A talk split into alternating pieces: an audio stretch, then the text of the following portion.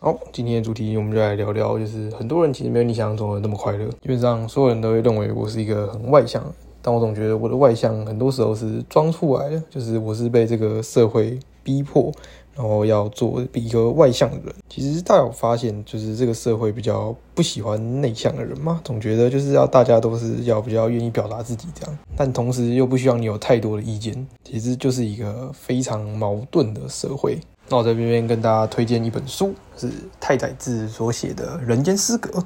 然后它有做成漫画版的，所以如果你是不喜欢纯文字的人，也可以去看看他的漫画。那这个故事呢，大概就是在讲说，这个男主角呢，他是出生在一个有钱人家的最小的孩子。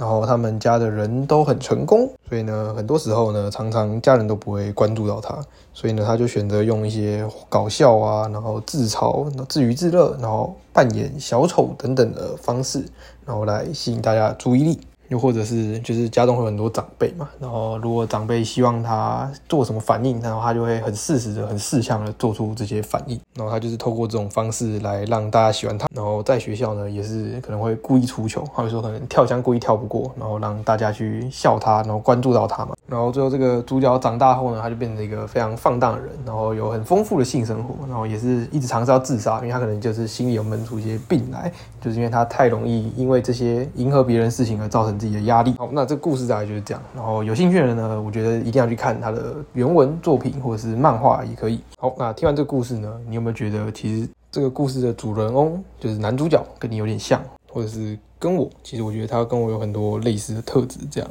像我以前在国中的时候，我也会故意跟老师作对啊，或者是喜欢用呛老师的方法，或者是有时候真的是这种故意出糗的方式，或者是讲出一些很好笑的话。然后来让全部人注意力在我身上，然后吸引大家的目光。好，但我也必须承认，我因为做这些事情，然后而得到了不少的朋友，然后也让很多人就是蛮喜欢我的这样。但是其实我做这些事情的时候，我本身的心情可能也是不快乐，而且那些朋友也可能不是真正的朋友，他只是因为你是一个很多人焦点，所以他就跟你友好这样。所以我时常觉得自己是一个很无力的状态，或者是在一个压力很大的状态下，也可以说是我是一个很没有安全感的人吧。就是好比说，我很常怀疑别人没有把我当做是朋友，例如就是有人要出去玩。然后通常我是会拒绝那种过夜行程的人，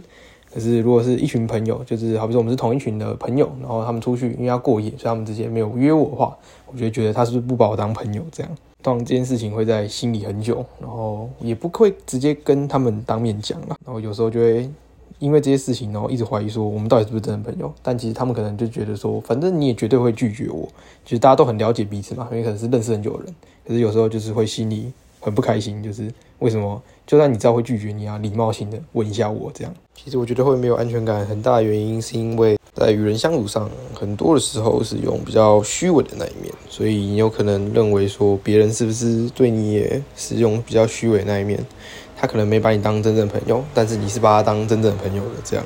像之前有人说我看起来就是一个朋友很多的人，然后感觉好像跟谁都蛮熟的，跟谁都很有话聊这样。但时常我也不知道谁才是我真正的朋友。其实我也很想回到就是国小啊，或者是国中时期那种可以讲话比较直接的时候。在那个人生的阶段中，其实你就是想要什么，或者是有什么不满的，你都可以直接跟对方讲。但随着年纪越长越大，要考量的就越多了，就讲话不能那么直接，因为很怕会得罪到别人嘛，这样。很多时候，就算心里很不满他，你也要表现得很支持他的想法之类的。很多地方刻意让着别人，也只是为了让自己获得更多的朋友而已啊。但这些朋友往往只是表面上的朋友，很多都不是真心的朋友啊。或者是你也不把他当成你真心的朋友，因为其实你根本就是讨厌他的东西嘛，只是你表面上装作。觉得 OK 啊，这样很好。我是觉得人生是越活越累啊。那我在大学分组报告的时候，有遇到一个我觉得很特别的人，他就是自己写一个提案，就是那时候要分组报告嘛，然后大家提案，然后他就自己先做了一个，然后没有跟大家讨论过，然后最后要讨论的时候呢，他就直接说：“哎，我已经写好了。”然后拿出他的提案，然后最后表决的时候有两个提案嘛，但是大家可能就不想做他那个。然后呢，他就是觉得说他都已经写好了，然后就一定要做他那个这样。但是投票表决原本不知道做哪个，然后后来就有人打圆场说 OK 啦，没关系啦，那不然我们就两个都做，因为他都已经做了这样。因为他说他看到那个人已经很不爽的样子。但是这还不是最扯的，最扯是在之后我们这个报告跟老师讨论提案。然后呢，他在讨论到他那个提案的时候，他在跟老师说：“哦，这个都是我想的。”然后其他人可能都不知道我想要讲什么之类的。就是他直接当着老师的面讲出这种话，所以我知道就是所有主人都傻眼了。但是之后呢，他得到什么代价呢？很简单，就是他都没有朋友，他就是可能只有一两个朋友看起来像他朋友，我也不知道是不是真的跟他是朋友嘛。然后再就是。很多人都会在背后讲他的闲话，就是说，哎，他这个人很难相处啊，然后做报告的时候意见多啊之类的，或者是说什么他不能接受别人想法等等。虽然我也很想要做这种人啊，可是没有办法，要付出的代价实在太大了。那也就是说，很多时候是用自己的屈就啊，或者是求全别人，牺牲了很多自己的想法或者是时间等等，进而让自己换取更多的朋友，这样。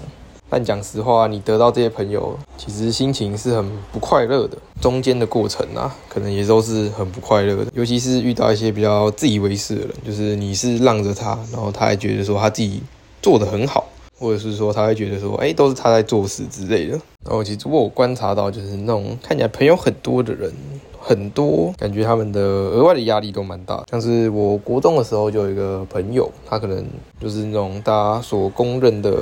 好人呐，全班都非常喜欢他，因为他这个人是这样，就是你只要有拜托他帮忙任何事情，他都一定会帮你。然后就算你跟他借笔啊，或者是你做一些比较累的要求，或者说叫他帮你搬东西啊等等，他都会不计回报的帮助你，所以全班都非常喜欢他。那也没有什么人敢。为难他啦，毕竟全班都很喜欢他，所以如果你刻意去为难他的话，你一定会成为全班的公敌嘛。好，但是这个人呢，因为我跟他是比较熟一点，所以我就知道他家里的有些情况，好比说他有家人可能有一些心理上的疾病。所以他有时候就必须要请假去帮忙处理一些事情，这样。所以我就有时候在思考，他是不是因为已经在家庭啊很多压力之下，他可能也懒得去跟别人计较很多事情了。好，比如说同台之间，在像是国中这种阶段，你可能会计较很多事情啊，像是什么我先帮你办一次统餐，之后你就要帮我搬，就会是一种很互相的概念嘛。可是他比较不会，就是他不会去记得说他帮你做了什么这样。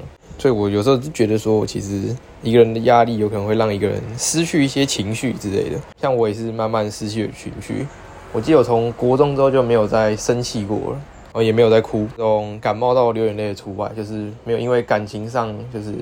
可能跟朋友失和啊等等的而哭之类的，然后我也不会直接生气给别人看，也就是因为我从以前的经历一路走上来，然后我就慢慢失去了生气跟难过这两个情绪的特质吧，就是常常我不太能表达我对别人的愤怒啊。所以我通常选择是用比较酸的语句去说别人做了某些事情，就是用一种讽刺的手段吧。我比较不敢直接生气给别人看，所以我都是用比较讽刺的讲法去讲那些事情。但是呢，因为我国中有时候就是讲话有点讽刺过头了，可能就是比较直接一点的，这时候有人会因为这样而哭了。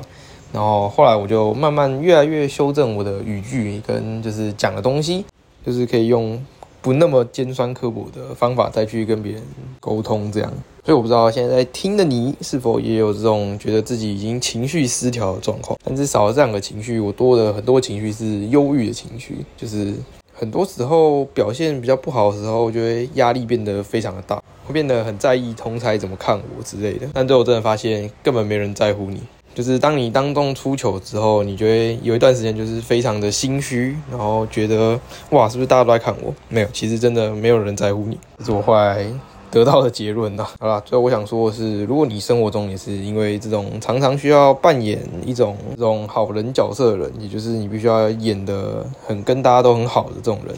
那你的压力也很大。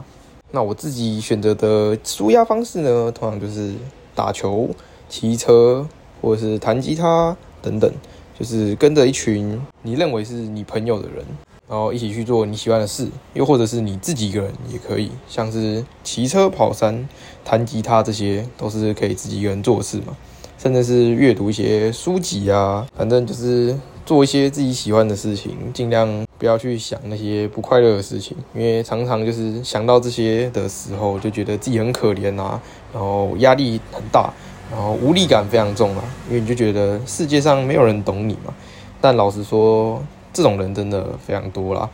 就是在这个社会演变的过程中，你就是慢慢的社会化嘛，所以大家就会变成像是这种不敢表达自己意见，然后从众的人。所以呢，你觉得你也是我现在讲的这种人呢？那你绝对不是一个人，所以你也不用觉得说自己都没有人能够理解，不会有人跟你有一样的感受这样。所以，假如你也是那种看起来跟大家都处得很好，但其实你心里是非常不快乐的人，你也绝对不要去想不开啊，像是什么自残，甚至是自杀，或者是去伤害别人，就是最好是不要有这些想法了。因为压力真的是很容易使人扭曲，所以要是你因为你的压力过大，有这些想法，所以哪一天你就真的去做了这些事情。所以我个人认为，还是一定要有舒压的方式啊，就是你要想办法去让自己的压力释放掉。因为我个人就是没办法用哭的方法去释放我的压力，所以我就只能尽量从玩乐这个方面去找。因为你在玩乐的时候，如果你是想真的享受在当下的话，你真的是不会去想到你之前有哪些压力的那些事情。我觉得也可以说是一种逃避啦，但是逃避也没什么不好嘛，反正至少你就是没有活在那个泥淖之中嘛，把自己从无力的情绪抽离，就是一个最好的解放了啦。好了，那这集就讲到这边啦，谢谢大家的收听，拜拜。